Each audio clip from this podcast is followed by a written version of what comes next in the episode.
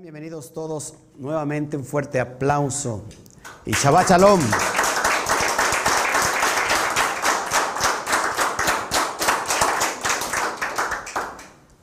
Bueno, yo no sé si han sufrido ustedes de magia negra, de hechicería, de brujería, de vudú. Vamos a hablar del palo mayombe, de la adoración a los muertos, de muchas cosas tan profundas que cobran mucha relevancia hoy en nuestros días. No solamente, no solamente en días antaños, en la antigüedad, sino que hoy hay muchas personas que son víctimas de esos procedimientos de, manejar la energía del lado negativo.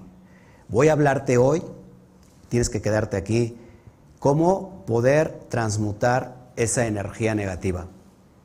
Vamos a, conocer todo lo que está detrás de, de la magia, hablar de un poco de esta energía y vamos a entender muchas cosas. Vamos a entender, y si ya, y si ya tienes un trabajo, quédate aquí, te va a liberar, número uno, la mente, para que puedas entender cómo echar todo, todo lo, el mal de ojo que te hayan hecho, encantamiento, hechicería, brujería. Quédate, por favor, ayúdanos a compartir, dale un like, si nos estás viendo en YouTube, en Facebook nos puedes dar un corazón abierto, nos puedes enviar un super gracias, enviar estrellas, nos va a ayudar para seguir difundiendo todo, todo este mensaje. Así que sean todos bienvenidos y gracias por estar hoy con nosotros. Bueno, eh, hace ocho días no nos, no nos vimos, ¿verdad? Ni usted me vio, aunque lo transmití, estuve transmitiendo en vivo ahí, no, me, no, me, no, vi a ninguno de ustedes que estuviera conectado. Así se ríe el demonio cuando le, le hablamos. Bueno, hoy una porción que se llama Baislach. Y Baislach y, mandó y se fue y, envió, y, también mi lápiz lo envié por allá, me fui para allá, ahorita me lo, me lo pasan. Bueno, tenemos una porción, la porción Baislach número 8, desde el Zohar 5784, estamos hoy tratando de dimensionar todo, todo lo que tenemos preparado para el día de hoy. Lectura, bueno, abrimos bocado, Baruch Hashem, y la lectura de esta mañana está en el libro de Bereshit, Génesis, capítulo 32, verso 4 al capítulo 36, verso 43. Baislach, ¿cómo se traduce Baislach? Y envió y mandó. ¿Quién mandó y quién envió? Estamos hablando todavía del rato de, de Jacob. Jacob va a encontrarse con su hermano Esaf. El detalle que tenía un gran problema porque Esaf lo quería matar. Y Jacob, después de haber trabajado siete años por Raquel, que le dieron a Lea, volvió a trabajar otros siete años, ahora sí, por Raquel, después seis años por el ganado, las ovejas, con un total de cuántos años? Veinte años. Eso le hemos enseñado anteriormente, es lo que nosotros llamamos la chispa divina o la dimensión energética de la semilla, la cabeza de la semilla, que es la letra Yud. ¿Ok? Yud, ¿cuánto vale la letra Yud? 10. Entonces, ¿por qué 20? ¿Por qué, pastor? ¿Por qué 20? Bueno, porque deletreado la letra Yud tiene un valor en gematría de 20. Haciendo alusión de Jochma y Bina. Muy importante que cuando Jacob va, sale de Harán, es decir, sale de esa tierra del otro lado y la conquista, es el cuerpo, con, es, perdón, es el alma conquistando su cuerpo, la parte física. Ahora va a enfrentarse con Esaf, ¿ok? Jacob es la rectificación, ¿se acuerdan de quién? Los que vieron el video hace ocho días y los que no lo no están aquí por eso. Jacob es la rectificación de Adán. Adán tiene un gran problema con quién? con la serpiente. Entonces, si Jacob es la representación o la rectificación de la serpiente, en, este sentido Esaf es la reencarnación del Nahash. En otro sentido, simplemente es la pelea entre el alma y el cuerpo. Pero antes de encontrarse con Esaf, él está muy, muy, muy, muy preocupado por ese encuentro, en el intermedio, en el inter se va a enfrentar con un ángel con Samael, lo que expliqué hace ocho días. Y bueno, ya todos saben aquí, eso ya lo traté hace ocho días, de alguna manera cómo vence el alma al cuerpo, cómo vence su miedo, los miedos más profundos que tenemos, esos que nos hacen sudar, que nos hacen llorar, que nos hacen temblar. Esos son vencidos de alguna manera por la energía divina que contiene cada uno de nuestras almas, ¿ok? Y ahora voy a hablar desde el momento o del encuentro que tiene Jacob con Esaf, ¿ok? Vamos a ver esta narrativa desde la perspectiva del Zohar ¿Cómo aplicamos este mensaje? Fíjense, me gusta mirar la perspectiva genérica para poder entender todo lo que vamos hoy a conocer. ¿Está interesado, está, está contento del tema que voy a hablar de la magia negra? Esto que voy a hablar, por favor, no me lo tomen a mal, pero una persona que habla de algo que no ha experimentado, yo creo que hablaría solamente falacias, ¿no? o hablaría quizás, no sé, pero yo he experimentado el poder, la energía, y puedo entender ahora lo que es la brujería, la hechicería. Eh, he conocido testimonios de, de brujos poderosos, por ejemplo, en la región de los Tuxtlas o en la región de Catemaco, y solamente conociendo en realidad el secreto, todo lo que está detrás y oculto de los mundos superiores y de lo que llamamos nosotros la comprensión espiritual, puedes darte cuenta hasta qué grado un brujo, un hechicero que mueve esta dimensión espiritual, tiene entendimiento. Yo creo que una persona que se acerca al mundo espiritual tiene que volverse una persona sabia, sí o sí. ¿Están de acuerdo conmigo? Entonces vamos a tratar diversos temas, pero antes vamos a poner, ¿para qué nos sirve hoy escuchar esta porción? Y creo, desde mi humilde punto de vista, que lo estamos, yo estoy hablando desde otra perspectiva y, no me gusta copiarme de nadie y por eso lo hablo desde esta dimensión, ¿no? no de una forma religiosa, porque pues sí, escuchar un pasaje bonito de la Biblia o de la Torá, pues nos motiva, ¿eh? nos, da, nos da aliento, pero la idea aquí, amados, es escuchar realmente el trasfondo espiritual de lo que está detrás del el mundo, como, como, nosotros lo llamamos el mundo espiritual. ¿Ok? Esta, esta parasha nos va a enseñar que a través del camino de la Torah, el Derech, el camino y la fuerza del Zohar, nos capacita para elevar fuerzas místicas invisibles. Lo que no vemos no significa que no exista porque no lo vemos. De hecho, es algo tan real que vivimos un mundo paralelo. Y hay otros paralelos también que andan por ahí. Pero, síganme aquí, no se distraigan, por favor. Acuérdense, todo lo que vemos manifestado como físico es simplemente ¿no? la proyección de algo que no se puede ver, que es lo invisible. Ahora, si nosotros estamos batallando y luchando con fuerzas místicas invisibles, ¿lo creo o no? Porque hay cosas que no nos salen, porque hay cosas que queremos emprender con mucho ánimo y de repente todo se viene para abajo, ¿ok? De eso vamos a hablar. Esto, hablando de esta porción, cuando abrimos el, mensaje, abrimos la, la palabra, nos va a llenar de esta fuerza que todos aquí necesitamos. El ego, sin embargo, es como una pierna de hierro que nos ancla a esta dimensión física y a todas sus influencias. Lo voy a demostrar, y no lo digo yo, lo dice el Zohar y lo dice cualquier persona que esté manejando las energías cósmicas, las energías espirituales, que una persona puede ser atacada fácilmente solamente por un motivo, y este es el ego.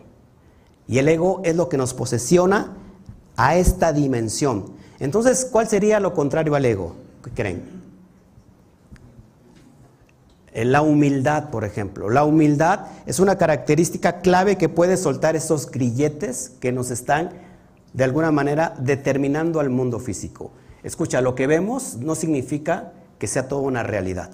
Al rato voy a hablar de los cuatro planes, cuatro planos del universo, de la creación, y vamos a entender todos los, los mundos superiores que están sobre esto. Y va, no se, lo, no se lo puede perder, está increíble al rato la enseñanza de la tarde.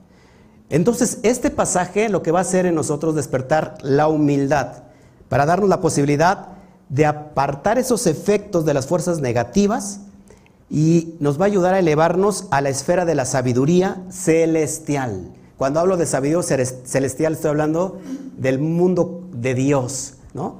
Del mundo de la sabiduría plena, la cual nos va a proteger y va a bendecir todos, todos nuestros esfuerzos. Así que quédate, por favor, no te vayas. Está interesante esta charla, este estudio, esta plática. Y entonces vamos a hablar, eh, abrir el Zohar y entonces nos va a resplandecer. ¿Qué dice el Zohar acerca de esta parasha? acerca de la Biblia. Hace ocho días estuve en México, personas nuevecitas, y les decía yo que la Torah es un libro que está completamente codificado.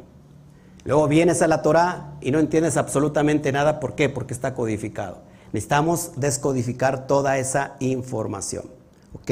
Así que bienvenidos. Entonces vamos a abrir bocado en esta bendita mañana y voy a hablar de esta parte que nos dice el Zohar en el capítulo 22 de esta parasha, donde dice, he residido temporalmente con Labán. ¿Quién es Labán? ¿Quién es Labán? ¿Se acuerdan quién es Labán? El suegro de Jacob, del personaje que estamos hablando hoy. Él era hechicero. ¿no? Él era hechicero. Eso es lo que vamos a aprender el día de hoy. ¿Cómo Labán? ¿Se acuerdan qué significa Labán? ¿No? Acuérdense que vamos a hacer feedback. Aquí vamos a estar aprendiendo todos. Voy a estar preguntando. van? ¿se acuerdan? Estamos estudiando la parashá. Ya, ya la toqué hace ocho días, hace 15 días. va tiene, significa blanco. Pero ¿cómo alguien que es tan malvado y tan perverso y que hace brujería y hechicería, su, nombre significa blancura? Bueno, porque acuérdense que estamos en la dimensión de que nosotros no necesariamente lo que vemos, eh, o sea, nuestra, nuestra percepción a veces nos va a fallar. Y vamos a, sacar todos estos detalles. Bueno, dice, he residido temporalmente con Labán. Fíjese lo que dice el Zohar, no lo digo yo, lo dice el, el Zohar Akadosh.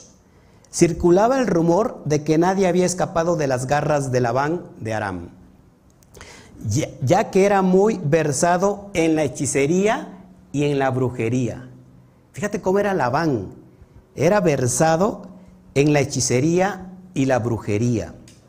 No estamos hablando del brujo mayor de Catemaco. No estábamos hablando, no, eso es algo infantil. Estábamos hablando que dice que era muy versado en la hechicería y la brujería. Era también el padre de Beor, quien a su vez fue el padre de Vilán, ¿Se acuerdan de Bilán? Uno de los mayores brujos en el tiempo de Moshe Rabenu. Y que de alguna manera Bilán tenía un poder en la lengua, fíjese, es poderoso te lo vamos a, ver, que era, que era el, contrario de Moshe, de Moisés, de la Biblia. Voy a, voy a hablar de, text, de, forma sencilla. Hay una persona que nos visita. Eh, ¿Ya había escuchado estos temas del Zohar y todo eso? ¿No? Bueno, voy por, él, por amor a, él, voy a hablar de, estos términos, también los voy a, tratar de decir en español para que vaya entendiendo.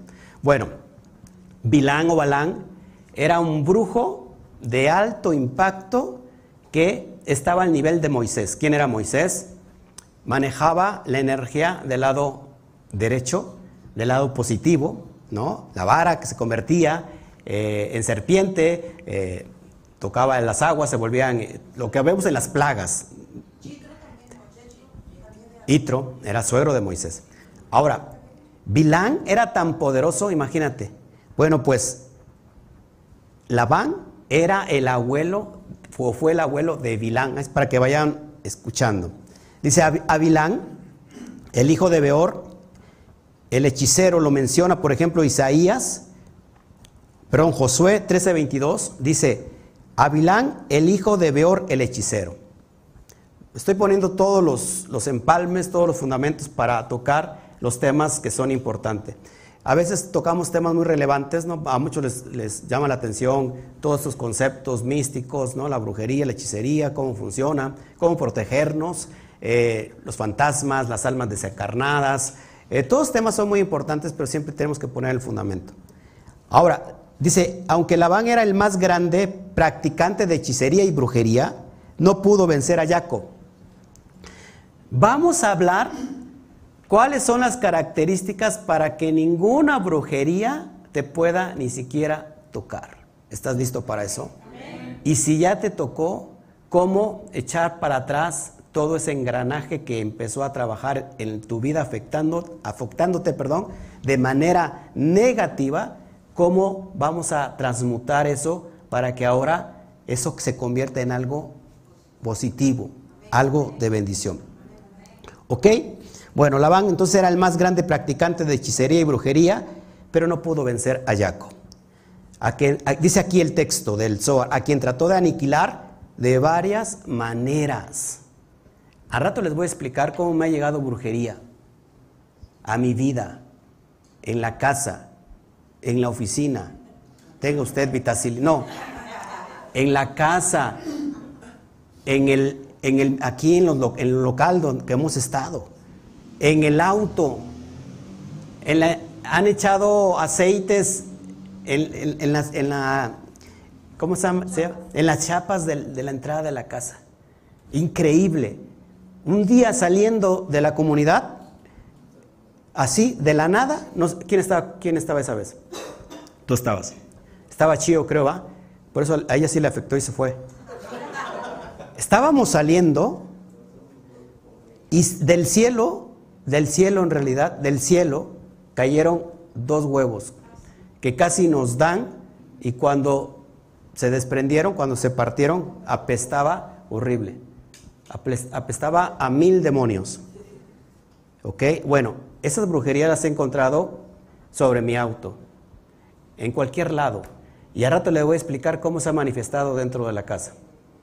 Pero no ha podido a mí tocarme.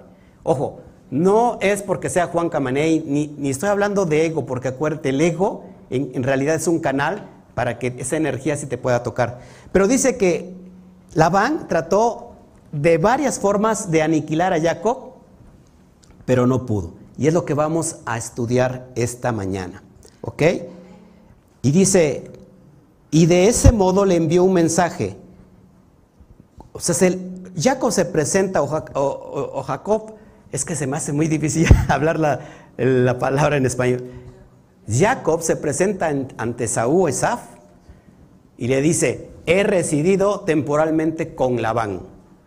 ¿Qué importancia tiene esta expresión delante de Esaf? Esaf lo quería matar. Había enviado hombres antes de que se presentara delante de Esaf. Dice, Esaf, lo voy a matar porque... ¿Por qué lo quería matar? Por la primogenitura. Pero Jacob lanza este mensaje. He residido temporalmente con Labán. Quédate, por favor, con esta idea, porque es lo que vamos a ver qué significa. Y dice el Zohar, esta, esta expresión tiene algo de, escondido, de profundidad. He residido temporalmente con Labán, y dice el Zohar, para que fueran conscientes de su poder. ¿Cuántos años duró con Labán? 20 años en total. Y todo mundo en ese tiempo conocía de la fama de este gran hechicero llamado Labán. Entonces imagínate, viene y le dice, ¿sabes qué? Antes que nada, he residido temporalmente con Labán, 20 años. Y dice el Zohar, para que Esaf fuera consciente de su poder. Entonces, estas palabras eran amenazadoras para Esap. En pocas palabras, es como una amenaza. Fíjate, ten cuidado con quién te vas a meter. Me quieres matar, pero yo he estado con Labán 20 años. Seguimos con el, el, relato. Eso es impresionante porque a mí me encanta hablar de todo esto. Labán era el mejor en hechicería y brujería y podía usar la hechicería para destruir a quien quisiera. Todo lo que Bilán sabía venía de Labán. Todo lo que Bilán sabía, es decir, su nieto, ¿de dónde venía? De Labán. Respecto a Bilán, está escrito, dice el Zohar, porque sé que a quien bendices es bendito y a quien maldices es maldito. Lo vemos en Bamidbar 22.6. ¿Ok? ¿Bamidbar o qué? ¿Qué libro en español? Números. Ojo aquí. Fíjate cómo era Vilán. Escucha. Porque sea quien bendices es bendito y a quien maldices es maldito. ¿Dónde, dónde radicaba el poder y la fuerza de Vilán? En. ¿Se acuerdan cuando el relato dice? Lo contrata el rey, un rey, para que maldiga a Israel. ¿No? ¿Se acuerdan? Vilán va en la burra y de repente ya no puede caminar la burra y le pega la burra hasta que habla la burra. Porque no podía parar, seguir, porque en el camino se le atravesó el, ángel de Adonai. Y, entonces las, las maldiciones que salían de Vilán las cambiaba el Eterno en bendiciones. Y entonces el rey, el, rey que lo contrata le dice, oye, te contraté para maldecir a Israel, pero lo que sale de tu boca son bendiciones. Es que yo lo estoy maldiciendo. Imagínate el poder que tenía Bilán en la boca. Y no solamente Bilán tiene el poder, sino todos acá tenemos el poder en la boca. No lo digo yo, sino dice la propia Biblia, la Torá, dice que el poder de la vida y de la muerte radica en el pequeño, en el órgano más pequeño del cuerpo humano, que es la lengua. Imagínate eso. Así que nosotros, conforme hablamos, creamos. Realmente estamos hablando pura tontería y creamos el mal, lo negativo. Muchas veces hablamos cosas positivas. Bueno, es parte de lo que podemos aprender el día de hoy. Ok, entonces, a ver, déjame, no le cambies ahí, déjame ver. Ok. Bueno, acá está, dice, porque respecto a Bilán está escrito, porque sé a quién, porque sé que a quien bendices es bendito y a quien maldices es maldito. Todos aquí me siguen aquí la idea. Pensemos tantito, ¿cómo, ¿cuál es la forma de hablar?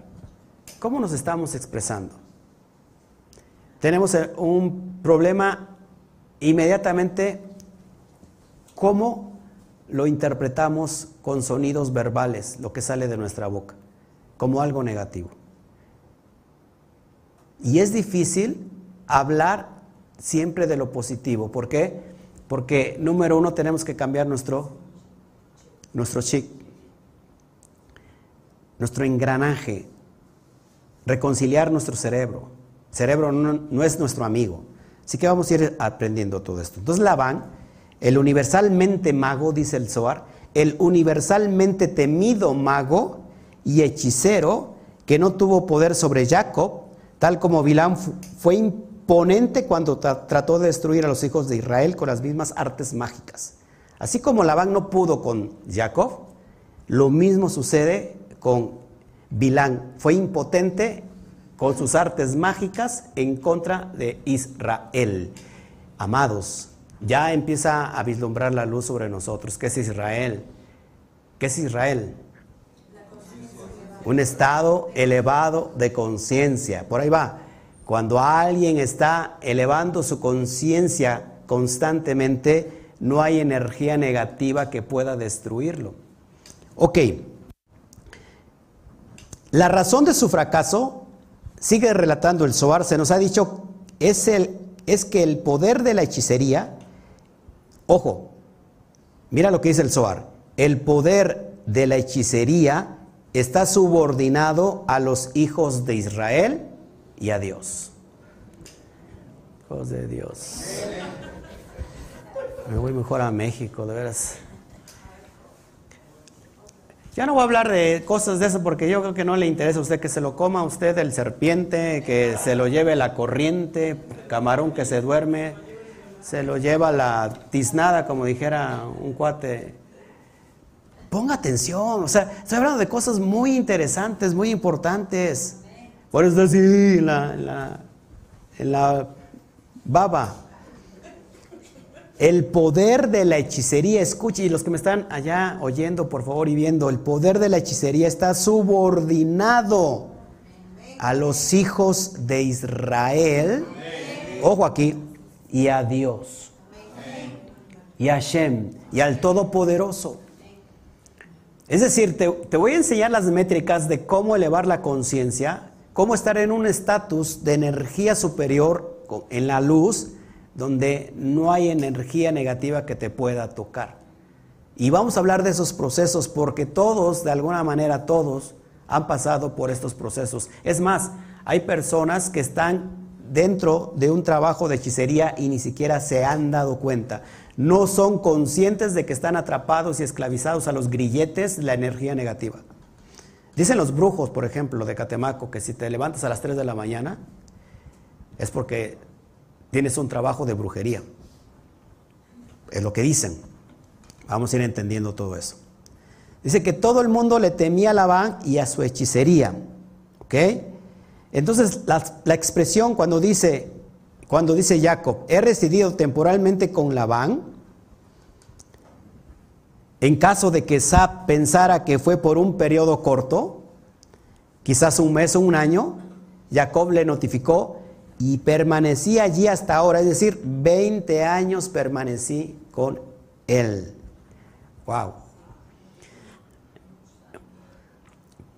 No podemos entender la energía o el poder de Dios, de manera así clara lo digo, no podemos entender el poder de Dios si no conocemos toda la esencia de la energía. La energía no solamente tiene un polo, la energía tiene dos polos, uno positivo y uno negativo. Los dos son necesarios para que se recrea la, la, energía, la electricidad. Y como todo aquí en esta dimensión es energía, tenemos que entender y conocer la profundidad de esa esencia de la energía para conocer todos los misterios profundos de, de, de lo espiritual. ¿Me sigue aquí? Entonces, antes de llegar con Esaf, le manda regalos y le dice, tengo toros, asnos, ovejas, siervos y siervas. ¿Cómo llegó Esaf? Perdón, ¿cómo llegó Jacob? Después de, de irse sin nada, ¿cómo llegó completamente rico, próspero? ¿Qué significa esta expresión? Ya la primera expresión cuando dice he residido con Labán, aguas, ¿no? Yo conozco la profundidad también. O sea, conozco la energía positiva y la negativa también. Pero dice, tengo toros, asnos, ovejas, siervos y siervas. ¿Qué dice el Zohar a todo esto? Dice el Zohar, estos son sentencias de juicio. Esto es Shedin, demonios. ¿Por qué dice eso? ¿Qué, ¿Qué relación tendrá el ganado, los toros, los asnos, las ovejas con demonios? Y dice el relato, dice, estos, ustedes pueden decir que no ganó nada, pero él le dijo, dice el Zohar, tengo bueyes y asnos. Bueyes y asnos. Estos son sentencias de juicio. Dice el Zohar, esto es demonios. ¿Por qué dice esto el Zohar? Cuando estos dos colaboran, es decir, el asno o el buey, el asno y el buey, dice, cooperan para dañar el mundo, significando que no es, su naturaleza infligir, el daño, excepto cuando están juntos. Por esta razón está escrito, no ararás con buey y asnos juntos, lo vemos en Devarim, de, de, Deuteronomio 22.10. Por eso está no arar un buey con un asno, porque la energía de estos dos es para traer juicio. Entonces, fíjate cómo estaba, cómo estaba Jacob delante de Labán. Veinte años residí con, con el brujo mayor del universo, no de Catemaco, sino del universo. Y aparte, tengo dos fuerzas destructoras. Tú dices, ¿cómo le hacemos? Impresionante. ¿Ok? Entonces, es que estos demonios, a saber, el güey y el, asno, se junten, inflijan daño al mundo. ¿Cómo explico esto?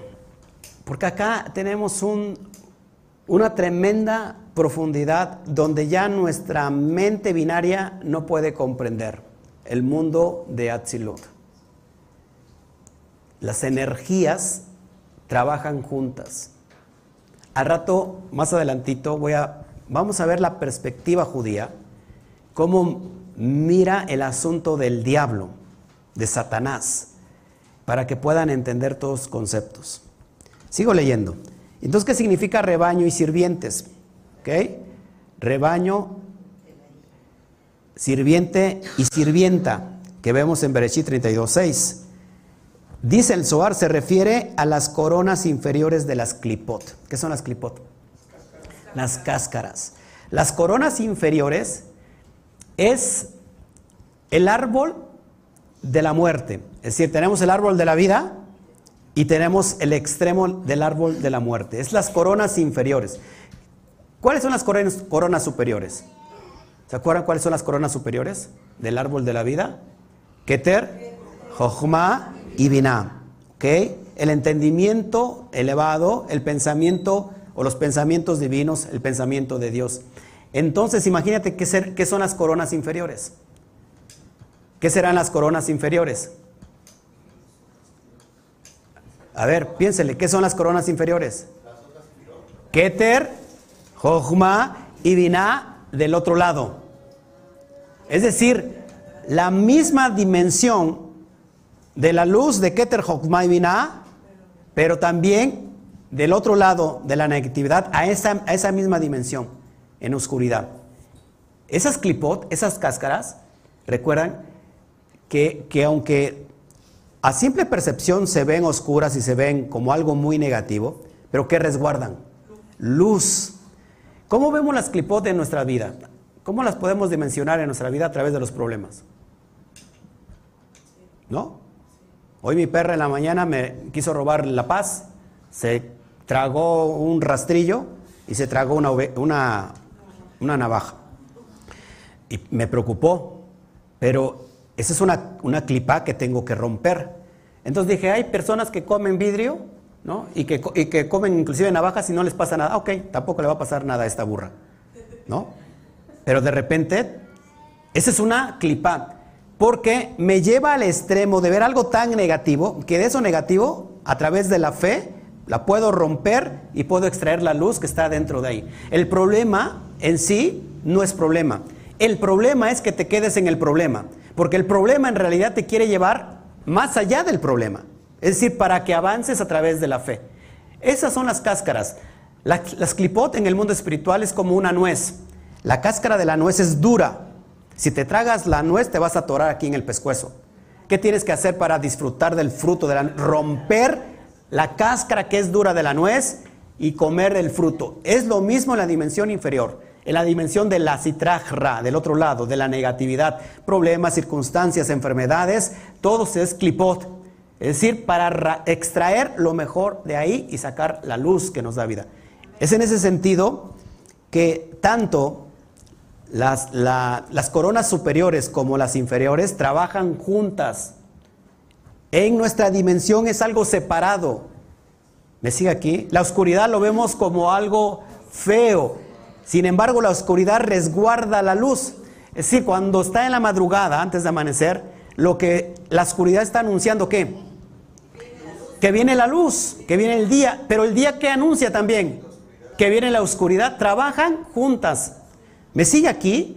Por eso cuando hablamos en el mundo espiritual tenemos que separar esta percepción binaria inferior que nos ha otorgado el sistema.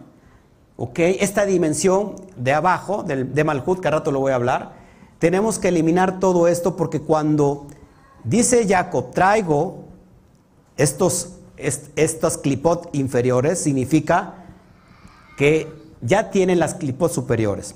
Dice, a las cuales el Santísimo bendito sea Él, mató en Egipto. Son llamados el primogénito del ganado, una de las plagas, Shemot 12:29, el primogénito del cautivo, igual, Shemot 12:29, y el primogénito de la sirviente, de la sirvienta, perdón, Shemot 11:5. Esab se atemorizó, dice el Zohar, y vino a él, temía a Jacob, tanto como Jacob le, temía, le temía a él. Entonces, las clipot es en relación, por ejemplo, a todas las plagas que vimos en Egipto.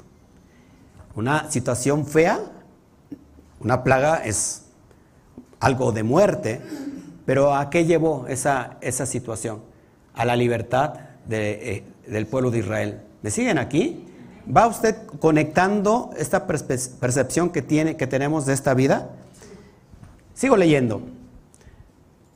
Me quedé, me quedé con él estos 20 años y traigo conmigo una serpiente que mata a la gente. Ya aquí está de locos.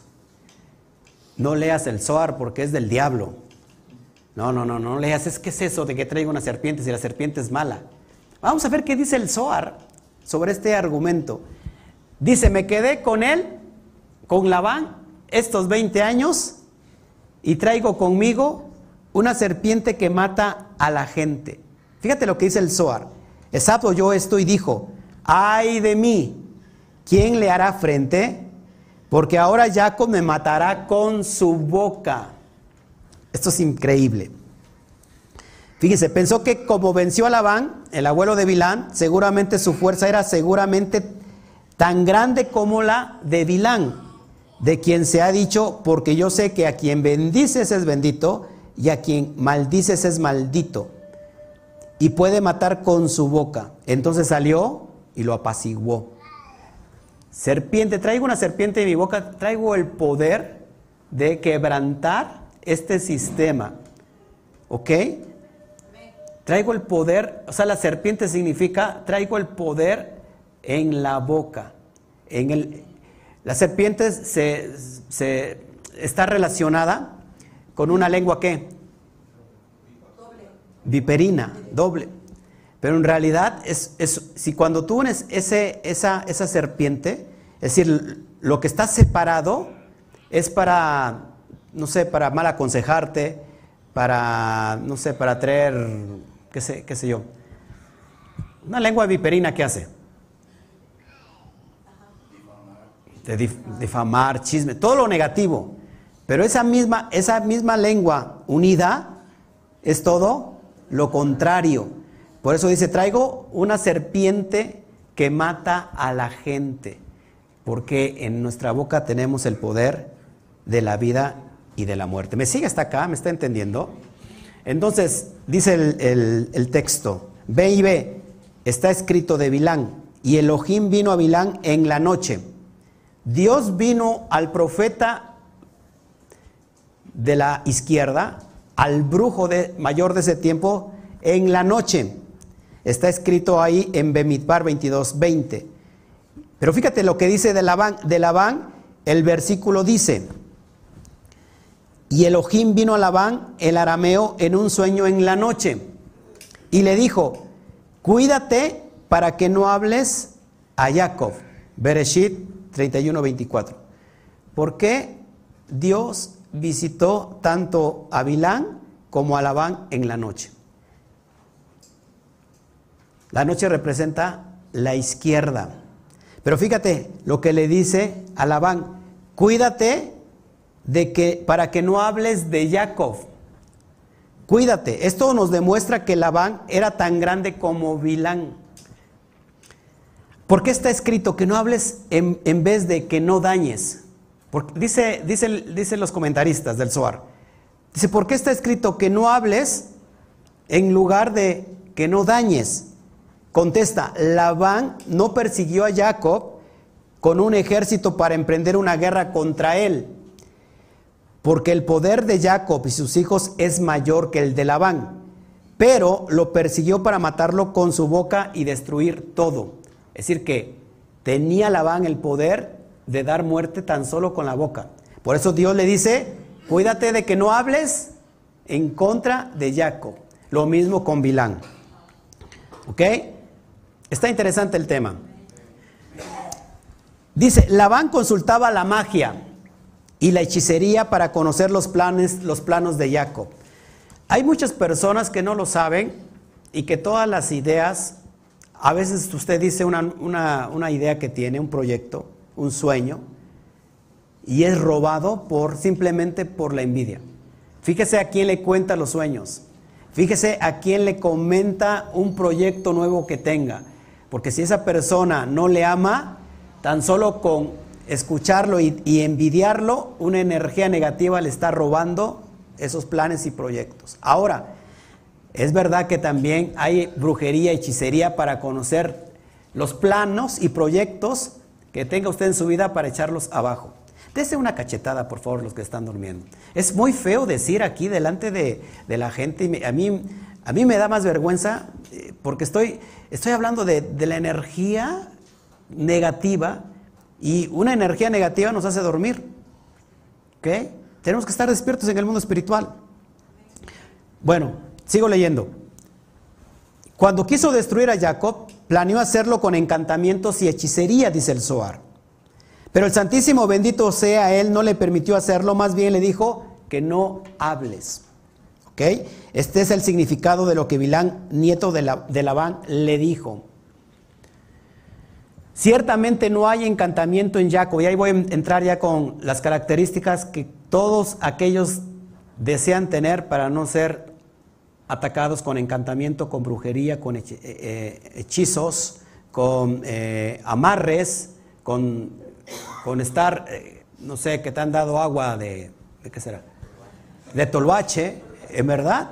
Y hay personas que los ves como autómatas, ¿no? Este, o sea, en realidad, despierte por favor, porque a lo mejor usted no está pasando por esto, pero a lo mejor qué tal si tiene una persona, un pariente, un amigo, un conocido que necesita escuchar esto y que usted le lleve esta información, por favor, hágalo.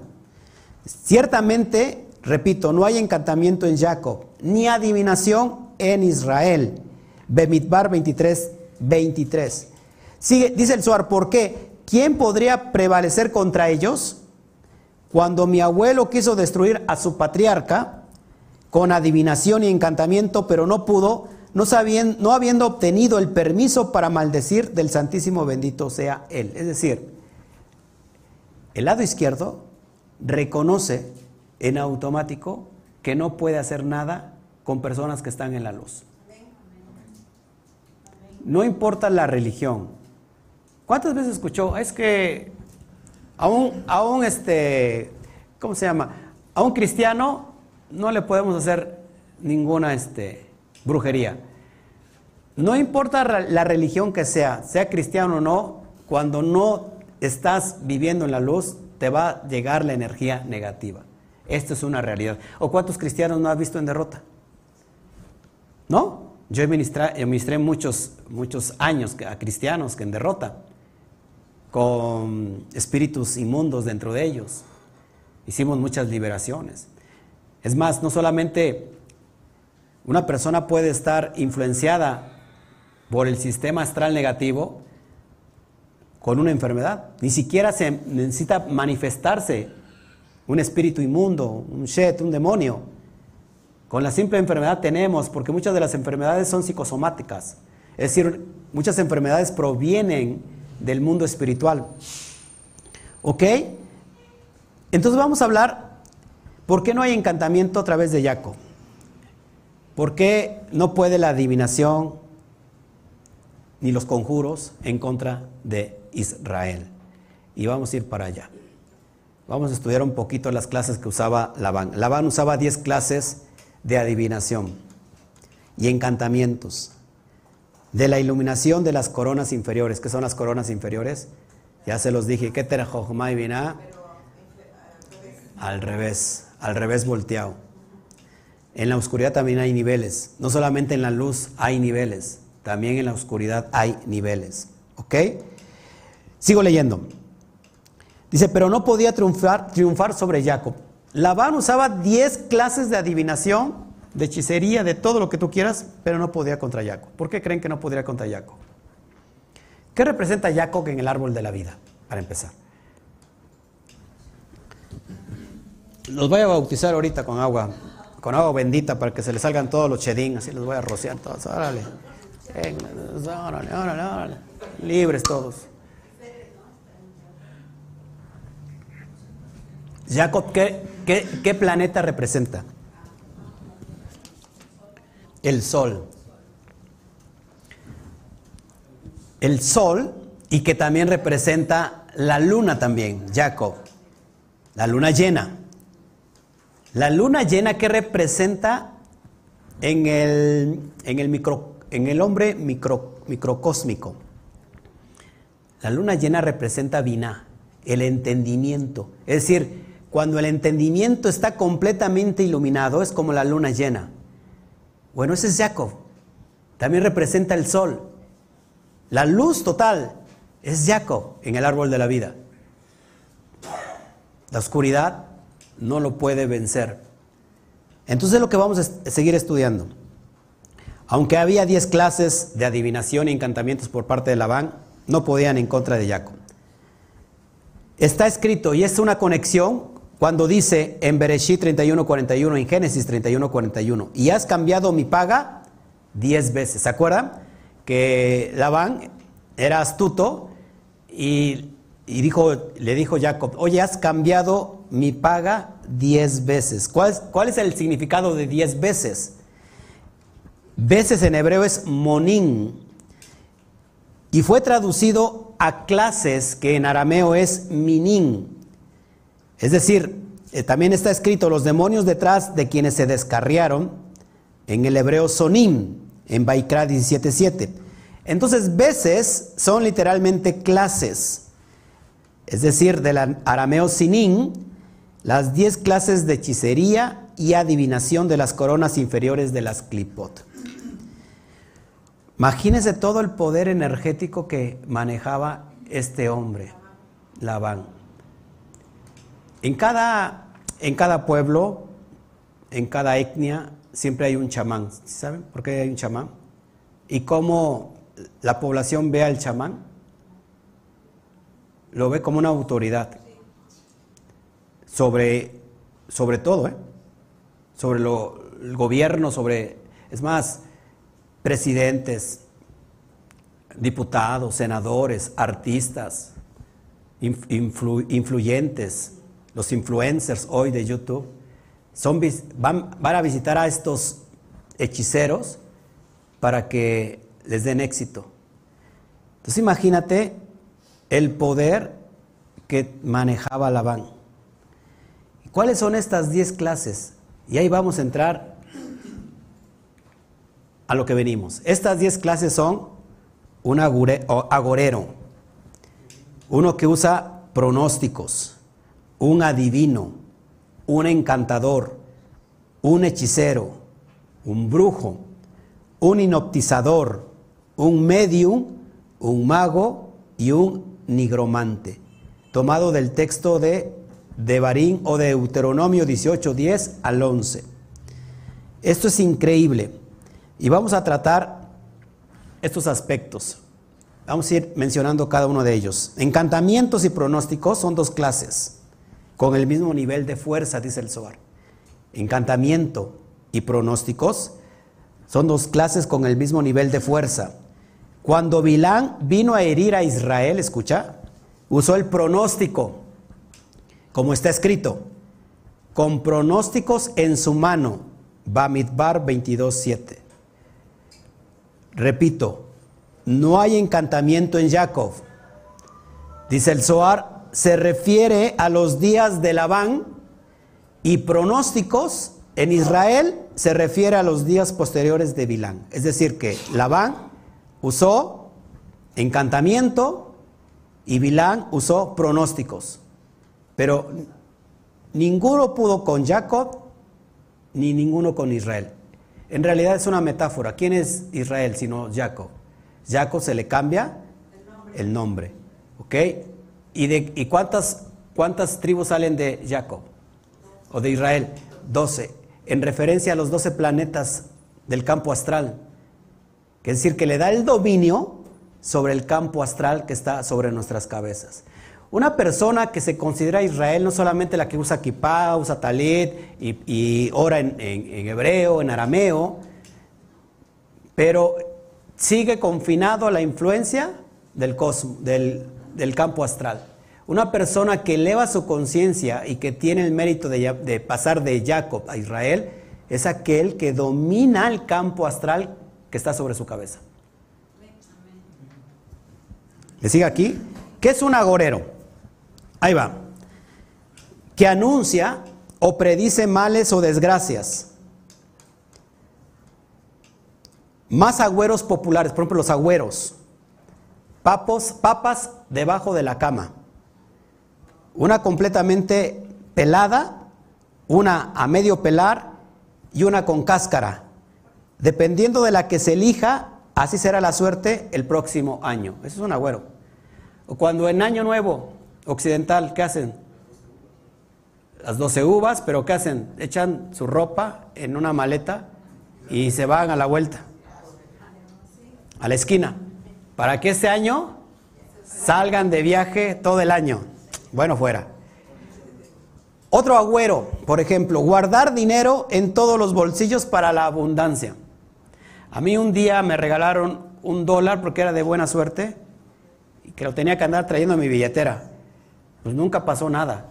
Al contrario, empobrecía yo más. Bueno, eso es, un, es, un, es una clase de agüero. Otra, dar un abrazo a medianoche para que no falte el amor.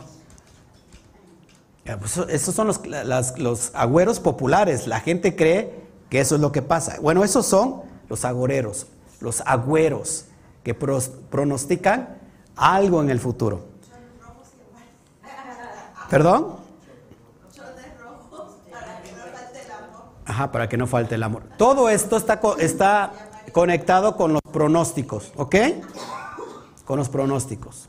Como por ejemplo los que salen ahí en televisión abierta y que pronostican que va a ser el fin del mundo y que... Y no solamente los que en, televisión abierta, sino aquellas personas religiosas que cada vez que hay un evento te citan Apocalipsis, ¿no? Apocalipsis, ya viene el fin del mundo y bla, bla, bla. Bueno, está conectado los dos, pero están divididos. Ahí tenemos dos clases de, de ¿cómo se llama? De, de magia.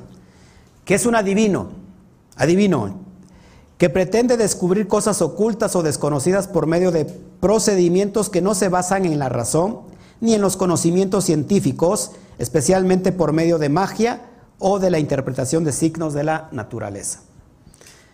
La figura del profeta, el que transmite mensajes de otro Dios, y la del adivino, el que predice el porvenir, eran conocidas y corrientes en la cultura mesopotámica. O sea, esto no lo estamos hablando de apenas. Esto tiene muchos y muchos años. Es un adivino, un encantador. Está catalogado como un mago, un brujo, un hechicero, un agorero, alquimista, inoptizador. Esos son los encantadores, los que de alguna manera te duermen. Otra clase de magia, hechicero. Persona que realiza actos de magia o hechicería para dominar la voluntad de las personas. Está plagado las iglesias cristianas, más sobre las que, que tiene mucha gente masivamente, está plagado de la hechicería. Increíblemente. Vean los testimonios de, de, los brujos mayores de Catemaco. Una persona que tenía no sé cuántas iglesias, 300 iglesias, en todo, en México y fuera de México, fue a tener un casamiento con lo que ellos le denominan el diablo. En la noche le servía a Satán y en el día le servía a Dios a través de todas las iglesias. Y no, no voy a decir ministerios grandes que están incluidos dentro de estos testimonios que dan estos brujos, de cómo testimonios grandes televisivos que salieron y que tienen mucha relevancia, que mueven masas, están trabajados, están pactados con esta influencia negativa. ¿Para qué? Para que les dé la riqueza, la fama y todo eso. Y hay mucha, y por eso la, iglesia cristiana, pues la, entretienen mucho porque les hablan de, lo bonito, ¿no? De, la, ¿cómo se llama? la motivación. Y sale, increíblemente, a los ocho días regresa. No va a escuchar nada interesante más que lo mismo, el mensaje motivacional, de diferentes formas se lo van a dar, pero la gente regresa, regresa, regresa. Siempre me pregunté por qué la gente regresa a algo que escuchar como cuentos de hadas, de niños. Y la gente va, porque esos ministerios están, de alguna manera, compaginados, están tratados, han hecho un pacto del lado izquierdo para que puedan tener estos seguidores. Entonces, por eso tenemos que despertar, amados. Yo creo que en un lugar donde te dicen la verdad, no a medias, sino la verdad como debe de ser, cruda como debe de ser, ahí deberían de estar agradecidos, porque cada mensaje es para abrirle la mente y los ojos y usted vaya al conocimiento mayor y salga de la esclavitud del sistema. ¿Ok? Pero hay mucha gente que sigue dormida, desgraciadamente, no, no dormida físicamente, sino dormida espiritualmente. Bueno, ese es el hechicero que de alguna manera domina la voluntad de las personas la que puede modificar los acontecimientos, especialmente si provoca una influencia mala sobre las personas o sobre su destino. Persona que en alguna cultura hace predicciones, invoca a los espíritus y ejerce prácticas curativas utilizando poderes ocultos y productos naturales. También suele aconsejar y orientar a las personas que acuden a consultarle. Ese es el hechicero. Brujo. ¿Qué es un brujo? Persona que realiza actos de magia o hechicería para dominar la voluntad de las personas o modificar también los acontecimientos. Es muy parecido a lo que es el hechicero. ¿Ok? El inoptizador, pues alguien que duerme en las personas con este, este tipo de, magia. Medium, ¿han escuchado lo que es un medium?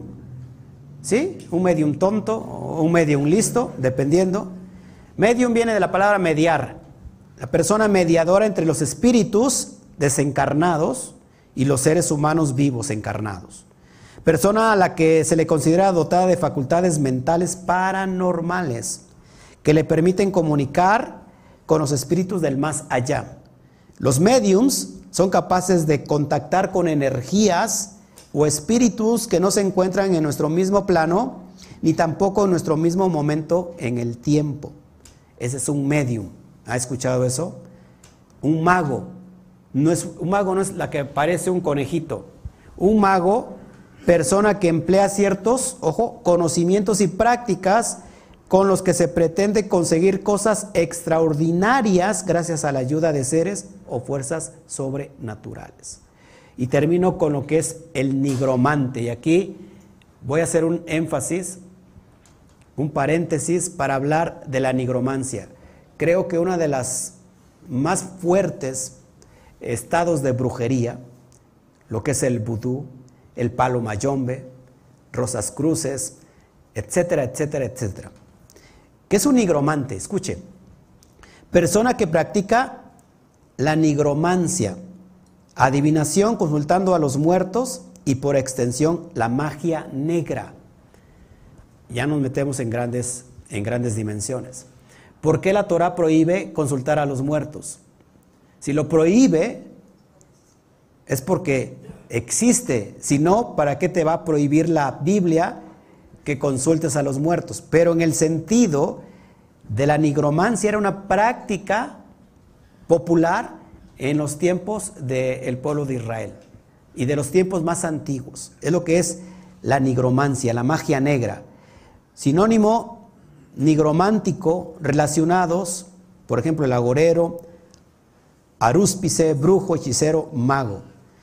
El término nigromancia proviene de las palabras griegas necros, que significa muerte, creo que lo traigo aquí, no, lo traigo, que significa muerte, necros, muerte, y mantia, adivinación. ¿Ok?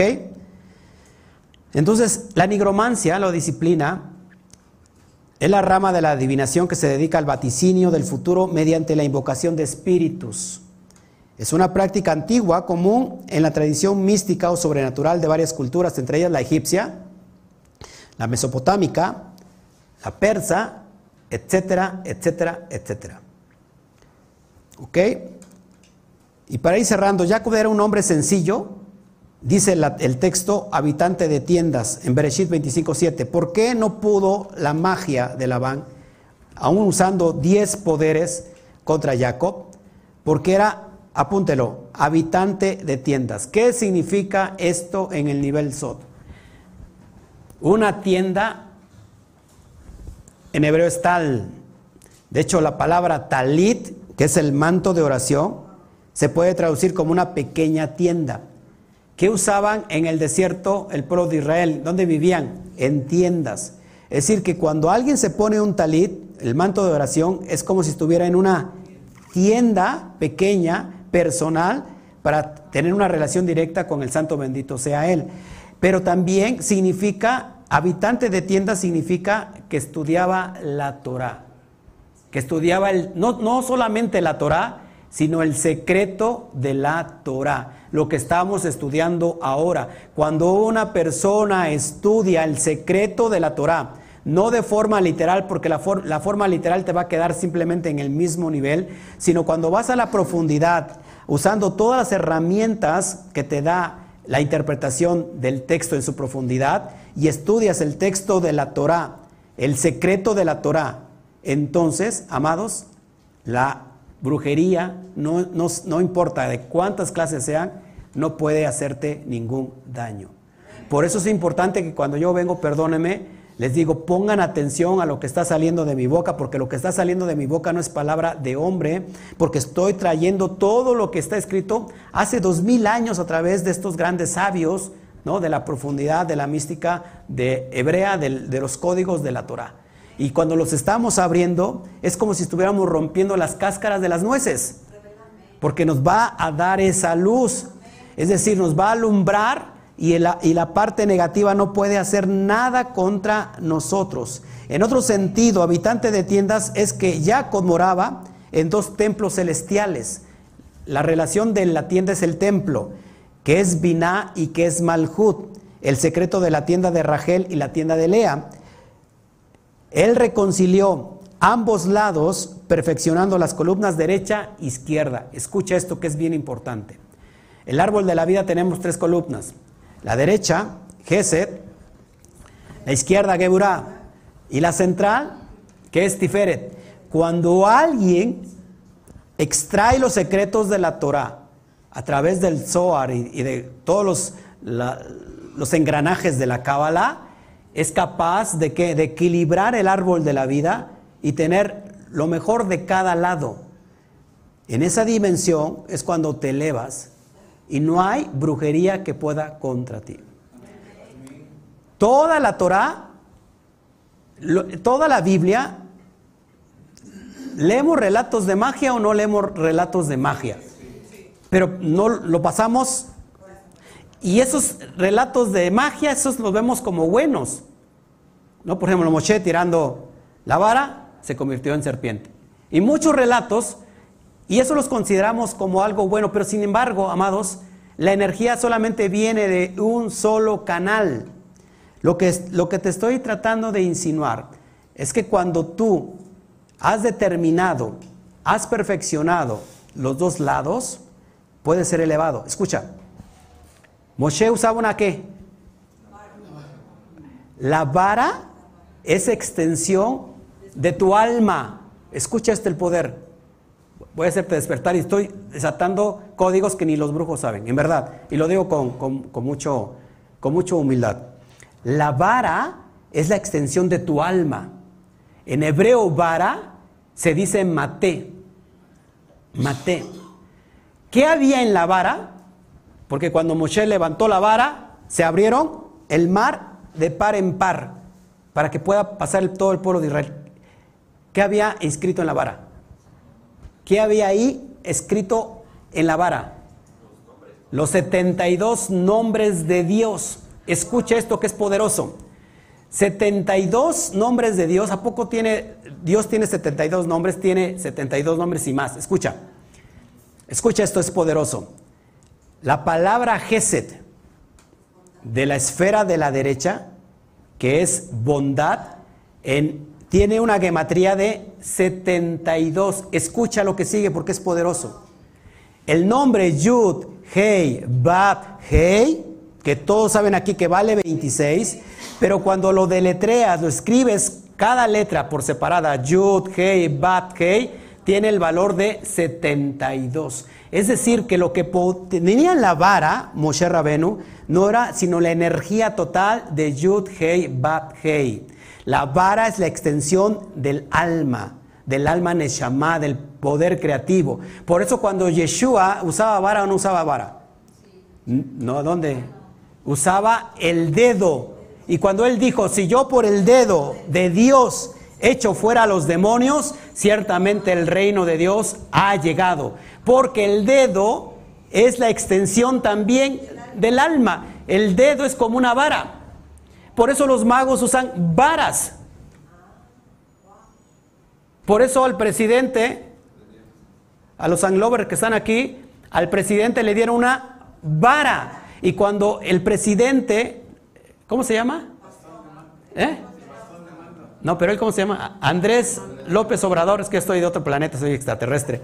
Le entrega la vara a Claudia Sheinbaum. ¿Qué hicieron las personas que se lo dieron? Se enojaron porque es una, la vara es personal, está trabajada especialmente para la persona que lo va a aportar y no lo puede dar porque, porque sí. Es más, cuando alguien tiene una vara que ha sido tratada, ha sido ya configurada, ¿no? Pactada, no puedes tú tocar la vara de ese brujo o de ese hechicero porque te va a ir muy mal, a menos que él te lo permita. Por eso se enojó el pueblo indígena que le dio esta vara ya eh, tratada, esta vara pactada, se le entregó al presidente para su mandato y cuando él se la entrega a Claudio Sheinbaum, ahí fue eh, pues el dolor de cabeza, porque eso no se puede hacer. Pero todo esto es bíblico, amados hermanos. La vara que vemos de, los magos y todo esto, esto viene en la Biblia y viene precisamente de Moshe Rabenu. ¿Quién tenía vara también del lado del aspecto negativo en el tiempo de Moshe Rabenu?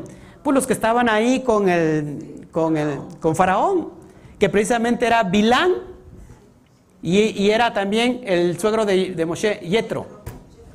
Poderoso. ¿No le, ¿No le parece interesante?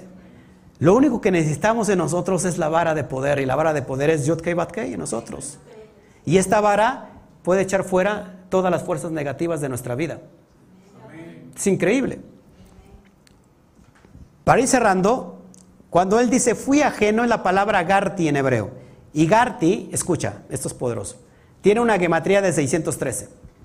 613, ¿por qué y para qué? 613 en relación a los 613 preceptos, mandamientos de toda la Torah. Una persona cuando usa la vara de poder y está activando los 613 mandamientos, tú son muchos, suma los 6, 3 más 1 igual a 10 Diez mandamientos que son los diez sefirot del árbol de la vida. Es decir, cuando tú equilibras todo, tienes dominio sobre tu propio masal, sobre todos los astros que están sobre ti, porque ya no estás habitando la tierra de las naciones, sino estás habitando hoy la tierra de Israel. Pero, ya para ir cerrando, las personas profundamente religiosas, cuyo entendimiento es que hay una gran batalla en el mundo entre dos fuerzas, el bien y el mal, donde el capitán del equipo bueno, ¿quién es? Dios, que también es ayudado por ángeles, por santos, etcétera, etcétera. Pero el capitán del otro bando del equipo malo, ¿quién es? El diablo. Y es ayudado por demonios, por espíritus malvados y por políticos. Bueno, el enfoque denominado diablo contra Dios es aborrecido por el judaísmo, porque no existe tal cosa. Por causa de su inherente dualismo, acá tenemos, un, o sea, la dualidad es aborrecida en el conocimiento puro y elevado de los mundos de la espiritualidad. No, escuche, ¿por qué? ¿Por qué cree? Porque si Dios tiene un enemigo llamado diablo, ya no es Dios. Porque qué fuerza la de Dios estar peleando con un diablo al que no puede someterse, al que no lo puede someter. Entonces, la persona que, se, que piensa que cree en un solo Dios, eso es imposible cuando cree en el diablo, porque está creyendo, en dos fuerzas separadas, eso es dualismo. A Dios se le somete todo, Todo, todo proviene de Él. Isaías 45 dice que Él hizo el bien y también creó el mal. Es decir, toda la energía viene de Dios. ¿Por qué? Porque Dios es uno.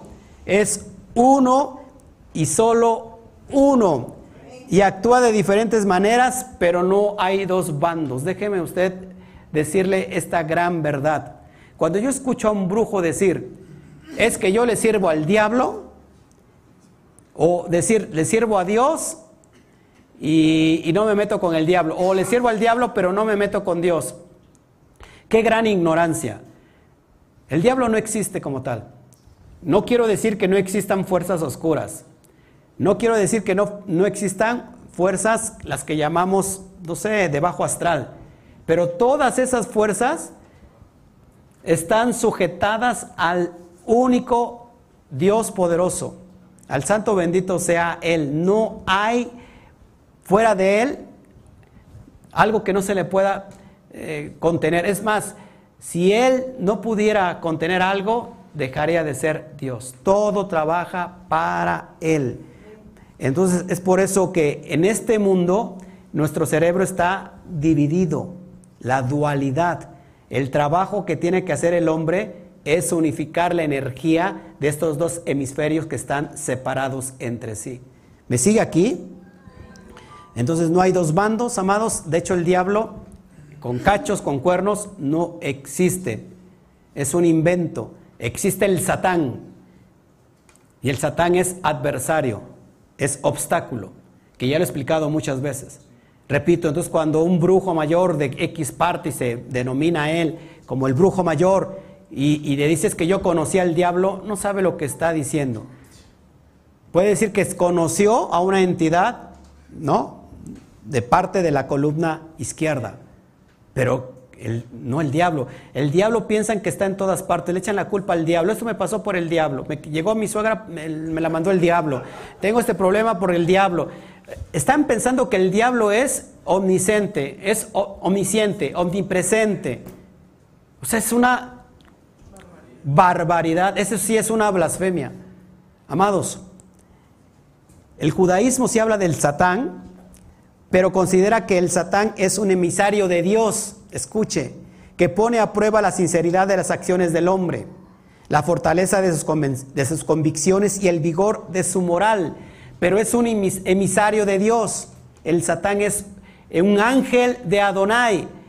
Uno le conocen como Samael. ¿Quién es Samael? El ángel de la muerte. ¿Para quién trabaja la muerte?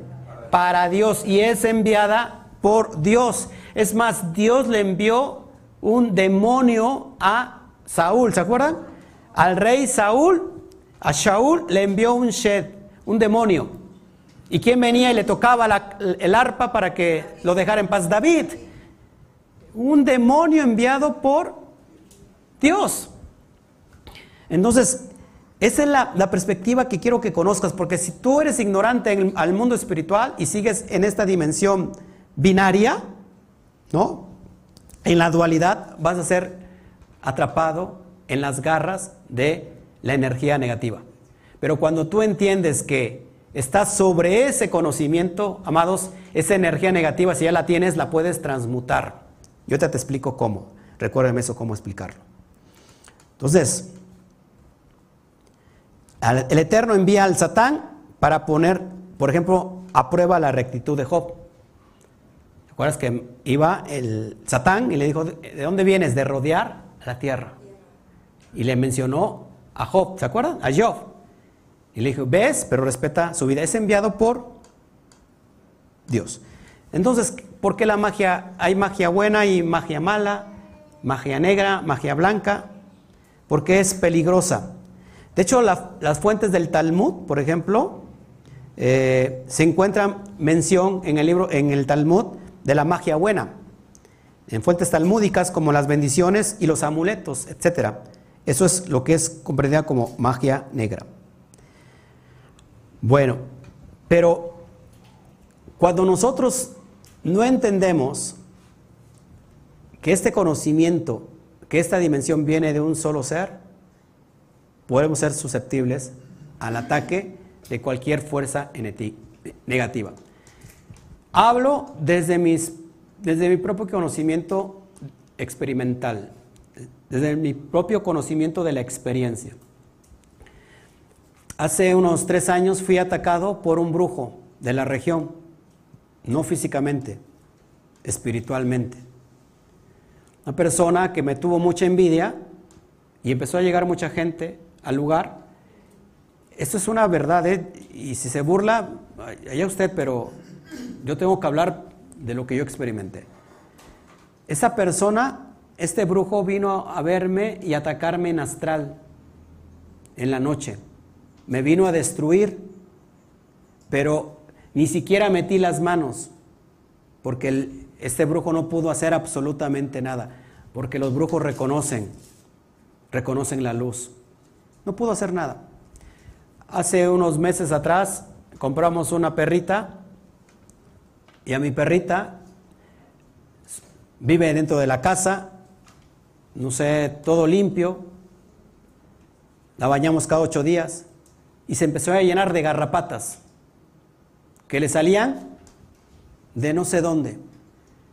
Tratamientos, veneno que se le echa para las garrapatas, se le cayeron así y empezaron pero a cundirse la casa así. Perdón, la perra. Le dimos tratamiento y veíamos cómo se le desprendían, cómo se iban, se veía cómo caían. Y ya, libre de garrapatas, al otro día, otra vez las garrapatas. Estuvimos batallando como 15 días. Y no, no dábamos que era hasta que vino a mi rúa, a mi espíritu, digo, me están haciendo brujería. Y en ese momento cancelé la brujería con, no con un acto ritual ni nada, con la boca. ¿Y qué pasó? Se fueron todas las garrapatas. Desaparecieron. Crecían y, aparecían de la nada, del mundo espiritual. Hay muchas personas que tienen a su lado perritos, mascotas, que terminan muriéndose de forma inexplicable, por una brujería. Porque muchas veces la brujería llega a tu vida y la recibe estos seres. Amados, por eso es importante conocer el mundo espiritual y para ir terminando, para que vayamos a ver rápido, ¿qué es la nigromancia? La nigromancia, perdón. Como les había dicho, necros muerte y mantia adivinación. Dice, la adivinación que se realizaba mediante el culto con los difuntos, ya fuese directo la lectura de las vísceras y con menos frecuencia de los huesos y los cráneos. ¿Por qué crees que hay mucho tráfico de huesos en los panteones? Que trafican eh, los huesos, los cráneos, porque esa es una brujería muy fuerte. Dice, o de forma indirecta invocando el espíritu del difunto a través de un ritual o un objeto que le hubiese pertenecido en vida. De hecho, de hecho esto es bíblico, el poder de los huesos, que, que contienen la energía de esa alma en el tiempo que estuvo en esta dimensión. Tan bíblico como los huesos de un profeta llevaban a alguien y cayó y tocó los huesos de Eliseo. ¿Y qué pasó con la persona que iba muerta? ¿Se acuerdan? ¿Eh? Revivió.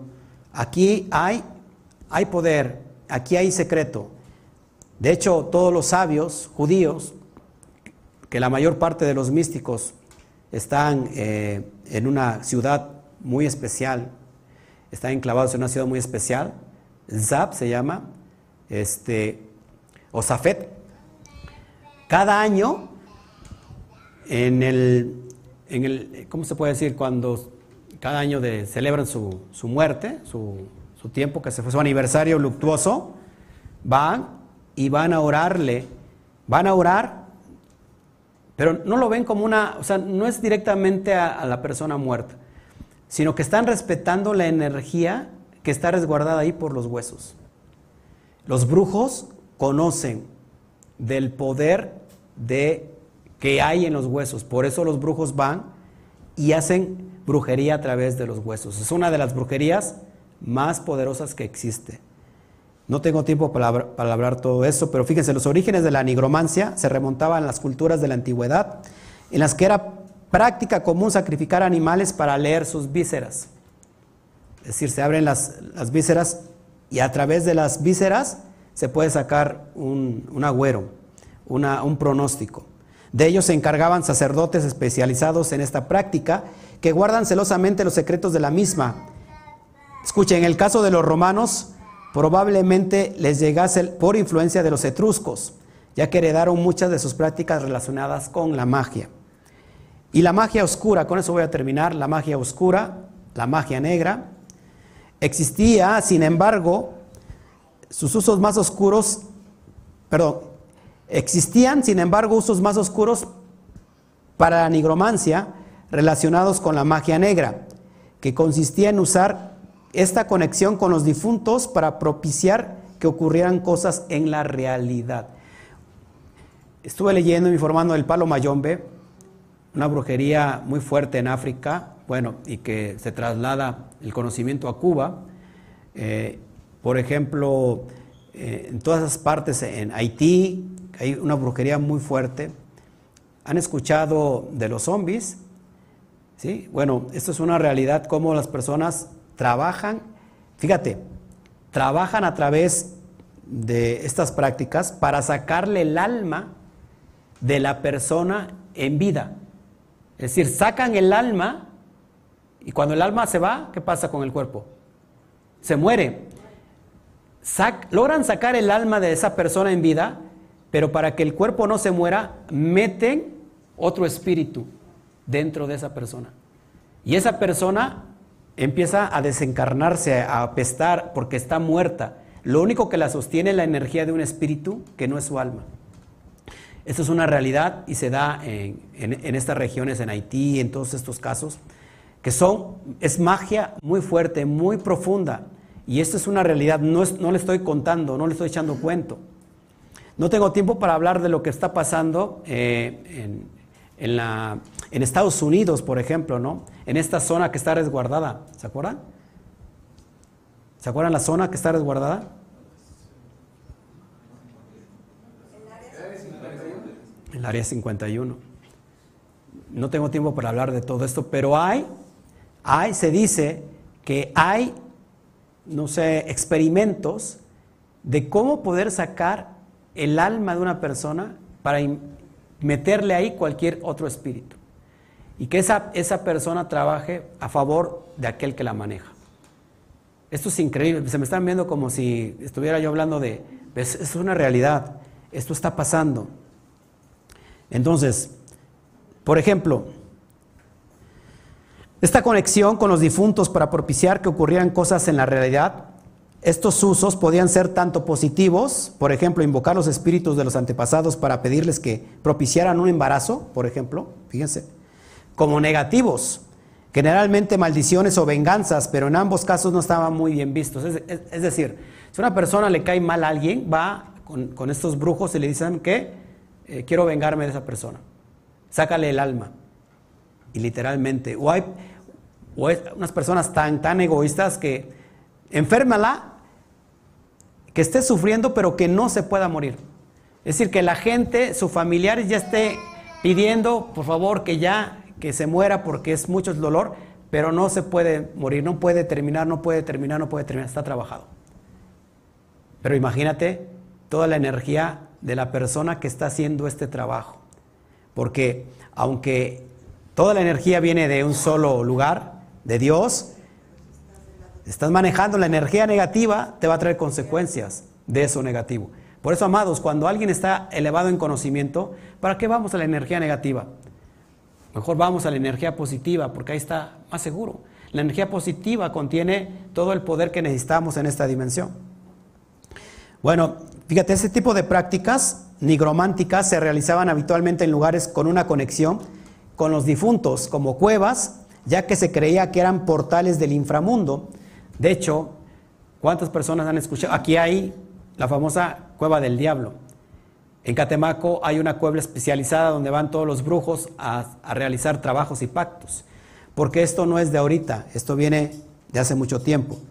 Dice, de ahí el hallazgo de cráneos y huesos en la cueva de, Tuam, de Teomín en Israel. Apenas se descubrió una cueva donde está llena de cráneos, donde se practicaba lo que le estoy mencionando como la nigromancia. Fíjese, pero ¿por qué cráneos humanos?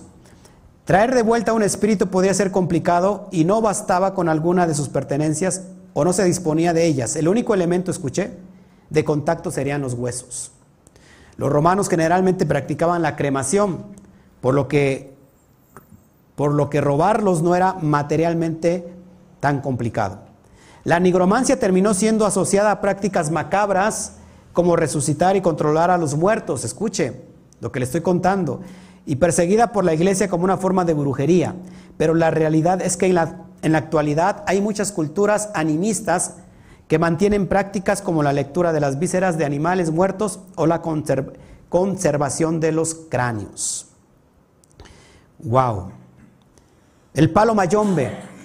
Dice, el palo es fundamentalmente la ganga o prenda, un caldero de hierro en el que se introducen huesos humanos, escuche, palos y otros objetos, se cree que está, que está, que está habitada por el espíritu de un difunto, que se convierte en esclavo del palero o palera. El practicante ordena a la nanga o la ganga que cumpla sus órdenes, típicamente para, que, para curar, pero también para causar daños.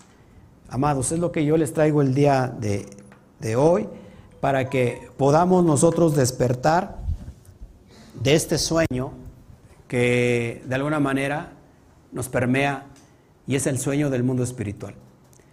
Yo, es mi mayor interés es que ya no permitas que te, arrebatan que te arrebaten a tus hijos, a tus sueños, a tus seres queridos, a tu propia alma, y que tengas todos los elementos necesarios para poder ir a esas dimensiones más allá del campo astral.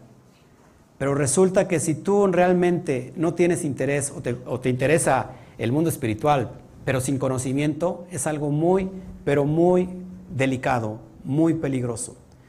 Si nosotros con conciencia plena decidimos elevarnos a través del conocimiento, seremos entonces como Jacob, seremos como Israel, donde no hay magia, no hay plaga, que nos pueda tocar, por el simple hecho de estar sobre los, los formatos elementales espirituales que, gobiernan este, este mundo material.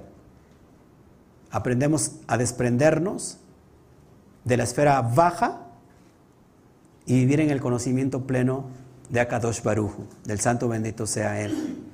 Porque así no habrá brujería que te pueda tocar y cuando hagan brujería para un familiar, para contigo, estés plenamente consciente, consciente de dónde viene y cómo puedes manejar esa energía negativa.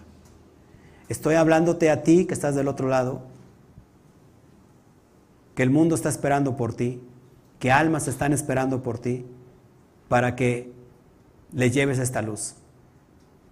Los brujos tienen mucho trabajo y hay brujos que sin querer hacen el bien, hay brujos que, por ejemplo, oran en el nombre del Padre, del Hijo y del Espíritu Santo. ¿Sabía usted eso? Y tienen en su altar a una virgen, conjuntamente con la Santa Muerte. A su vez tienen al Cristo. Y están haciendo el bien. Y hay brujos que practican la magia negra. En realidad, el brujo que está haciendo el bien no conoce la esencia del bien, por lo cual simplemente es un reflejo de lo que pudiera ser el bien. La columna izquierda, la energía izquierda puede hacer el bien. ¿Eh? ¿Sí o no? Sí, por supuesto. De hecho, la energía negativa también a veces se nos hace muy buena, porque la energía negativa es el límite. Por ejemplo, el amor, energía positiva. Si das mucho amor, te van a, te van a tomar de tonto te van a tomar de bajada. Si más mucho amor a tus hijos, los hijos se van a descomponer, se van a perder. ¿Qué tienes que hacer? Si el niño te pide esto y, todo se lo compras, va a llegar un momento que, que no vas a tener. ¿Por qué? Porque nunca le pusiste, le pusiste un freno. Si dejaste al niño que hiciera lo que él quisiera, el día de mañana te puede hasta pegar. Porque nunca le pusiste un freno. El freno es el límite. Energía negativa que te conduce a algo positivo.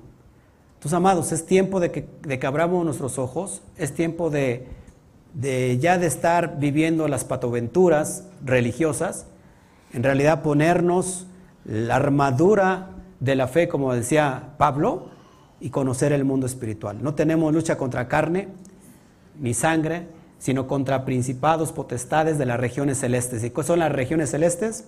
El campo astral, el dominio de la citragra sobre esta dimensión material. Nosotros estamos diseñados para elevarnos sobre la citragra y poder traer la luz directamente de los mundos superiores. ¿Para qué? A fin de que elevemos nuestra vida, tengamos propósito, tengamos shalom, tengamos eh, vida en esta dimensión y podamos culminar la tarea a la cual fuimos eh, encomendados.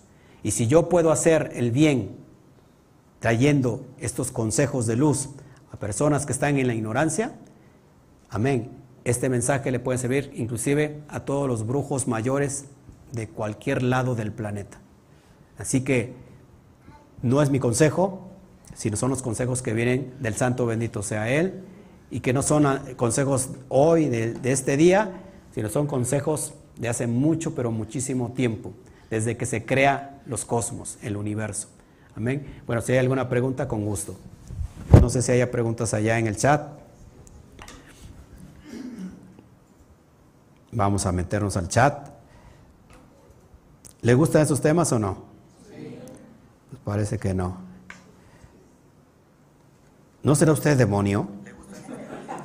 ¿No será usted un demonio y que por eso así como que se empieza usted a manifestar? ¿Hay preguntas, este, Amada? A ver, ¿cómo se puede revertir eso negativo? Me acuerdo del Salmo 91, el que habita el abrigo del Altísimo morará bajo la sombra del Omnipotente. El, Salmo 91 es una fuerza cósmica poderosa. De hecho, es un, es un código. Salmo 91 es la unión del nombre de arriba con el nombre de abajo, el nombre de Dios con el nombre de abajo. Es decir, Yud Hei Bat Hei con Adonai. Juntos, entrelazados, decir ese mantra.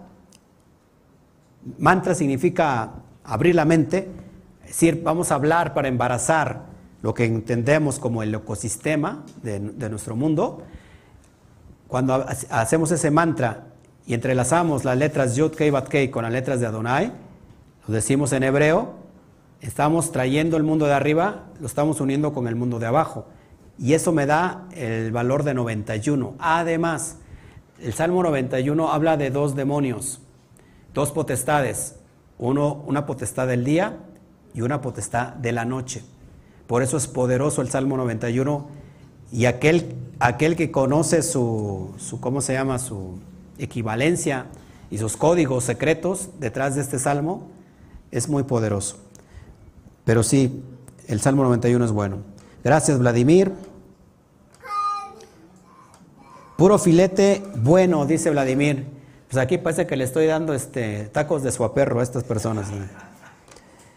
¿no? están acostumbrados ustedes a los cortes, New York, ribeye, picaña, cortes magros, hermosos, bonitos. A ver, adelante. Una pregunta, pasó. Bueno, lógicamente nunca hubiéramos entendido todo lo que nos explicaste de cuando Jacob lucha con el ángel. Pues, por él lo invocó porque no se le apareció porque ya amaneció, ¿no? Él debió haberlo invocado. Si tenía todos los conocimientos de los dos lados, él tuvo que haberlo llamado. Ok. El ángel, la energía que pelea contra Jacob, en la dimensión del alma, no es, tu propio, no es sino tu propio miedo, tu propio temor. Esa es la lucha. ¿Contra quién luchó Jesús en el desierto? Dice el texto con el diablo. En realidad luchó con el diablo. Luchó contra sus propios demonios internos su propia carne. La carne es contraria al alma. El detalle está que tenemos que equilibrar el cuerpo con el alma. Entonces, Jesús, Yeshua se enfrentó a sus propios miedos. Es más, él estuvo sudando gotas de sangre porque sabía que iba a morir. Eso es luchar contra el propio miedo. Y se preparó 40 días con sus noches en el desierto y después cómo bajó. Con su ministerio de milagros, señales y prodigios.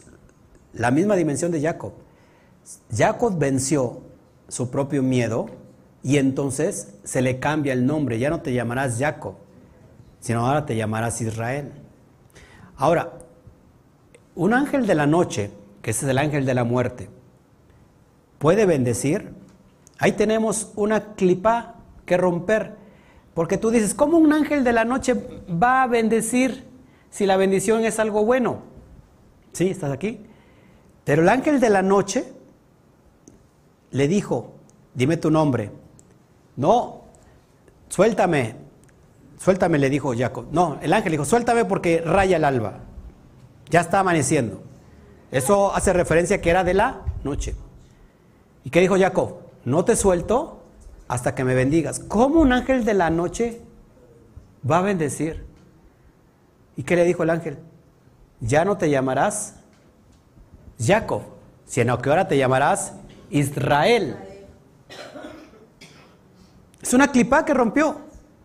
Porque ese ángel, aunque es nocturno y es de la noche, trabaja para Dios.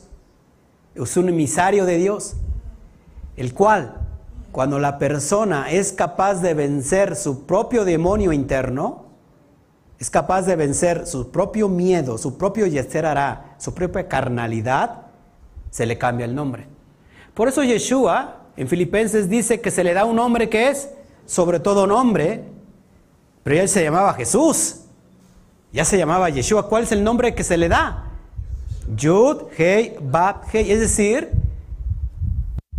elevar su conciencia. Lo mismo que pasó Jacob. Jacob, en el sentido inferior, que tiene que ver con el talón, a nivel piso, se le cambia ahora a Israel, porque Israel, por eso dice el texto, ya no, ya no son ustedes cola, ahora son cabeza, están arriba y no están abajo, porque Israel tiene que ver con la dimensión del cerebro, de la conciencia. Cuando tú vences tus miedos, dejas de llamarte como, como te llamabas. Y entonces viene este gran ministerio de poder, de energía cósmica, donde el mal ya no te puede tocar. Y si te toca, y si te toca, es por un propósito.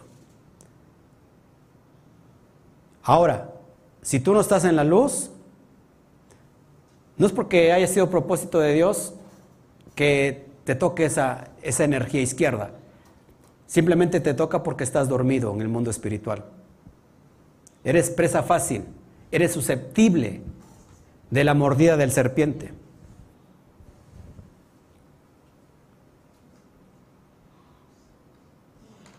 Sea, voy a tomar el, caso de, Nancy, porque no hemos dado nunca este testimonio. Pero imagínate, Nancy, que tú, que ustedes hubieran sabido de esta dimensión que hoy están conociendo ahora. ¿Qué no harían para proteger a su hija? El caso de Nancy de Carlos, desde el embarazo, recibió una brujería muy fuerte. La niña tenía problemas de hidrocefalia, espina bífida, por una brujería que vino de una amiga muy amiga de ella, pero que no sabía que esa amiga le estaba haciendo brujería. Por la envidia, por ver el matrimonio juntos y porque ella no tenía un matrimonio, le hizo un trabajo fuerte y que inició desde el vientre. La bebé cuando estaba en el vientre inició ese proceso de brujería. De alguna manera, el Eterno tiene propósitos, nos contactamos y empezamos a trabajar también desde el vientre esa brujería. Gracias al Eterno, ella, la bebé, si la puedes pasar, puedes cargarla.